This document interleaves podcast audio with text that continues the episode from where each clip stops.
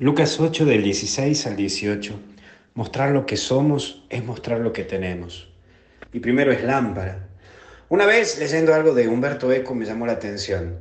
Decía, el dinero no cambia a la gente, sino más bien muestra lo que era. Dicen que cuando uno era pobre no podía mostrar lo que era.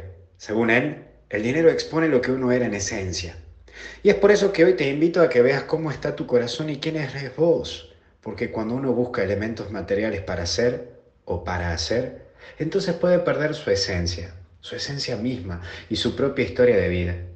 Sumado a que también puede aparecer la envidia, en donde la envidia no es que le molesta al otro lo que tienes, sino que refleja que le molesta que no lo tiene él o no lo tienen ellos.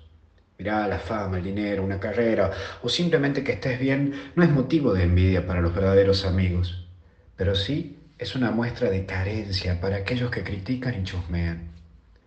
Hoy sé vos una lámpara con tu transparencia de vida y viví el día sin estar atento a aquellos que te critican. Como un segundo paso es vean la luz. La luz que ilumina tu vida y la mía es el amor. No es que me pongo romántico, pero es una realidad cristiana. Algún pensador dijo, el amor puede mantener con vida al enfermo y hacer parecer enfermo al que está con vida o está saludable. Veamos un poco más estos, estos puntos. Cuando vos estás seguro y tenés claro quién eres y hacia dónde va tu vida, o por lo menos por dónde la querés llevar, te va a alcanzar el tiempo. Te va a alcanzar el tiempo para preocuparte por nadie, por nada. Alguna vez en las redes leí de alguien, yo no conozco a ninguna persona que sea mejor que yo y me odie o murmure contra, contra mí. Así lo leí. Pero si le va mejor que a mí, es que trabaja más que yo y para Dios y si trabaja más que yo y para Dios, entonces es signo que no tiene tiempo de mirarme a mí. Me encantó, me encantó esto que di en las redes.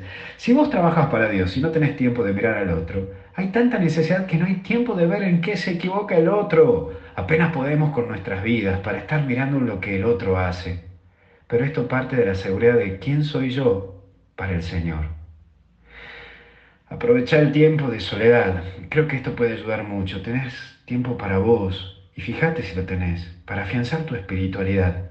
¿Sabes que en estos últimos tiempos, por lo menos después de que volví del Rosario, después de las 21 horas trato de relajarme, de estar bien solo, me como un pedacito de queso, sin celular, sin nada.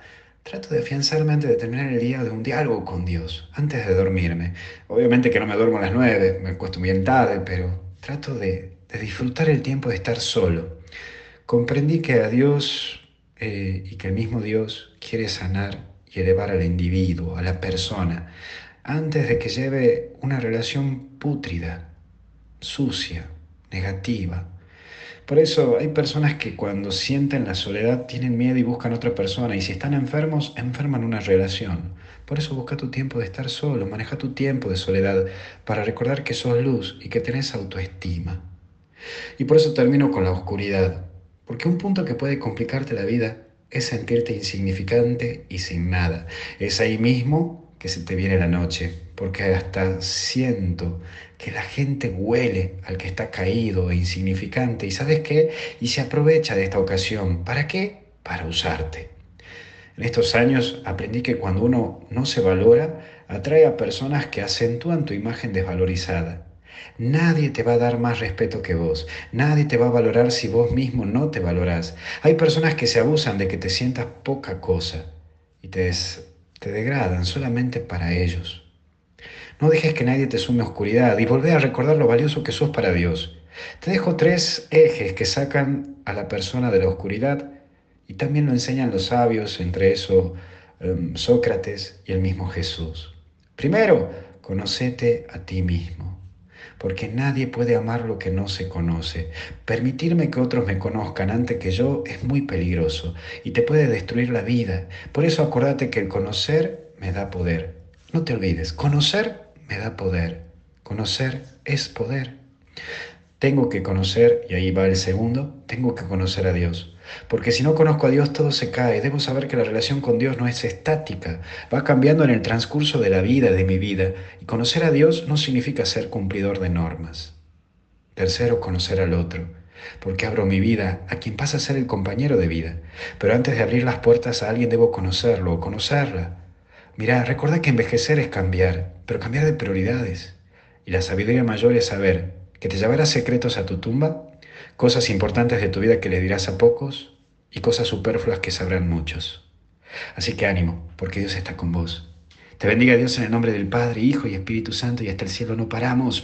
Nos vemos gente de San Rafael ahí en Mendoza. Esta tardecita comenzamos y mañana también. Los espero. Chao, chao.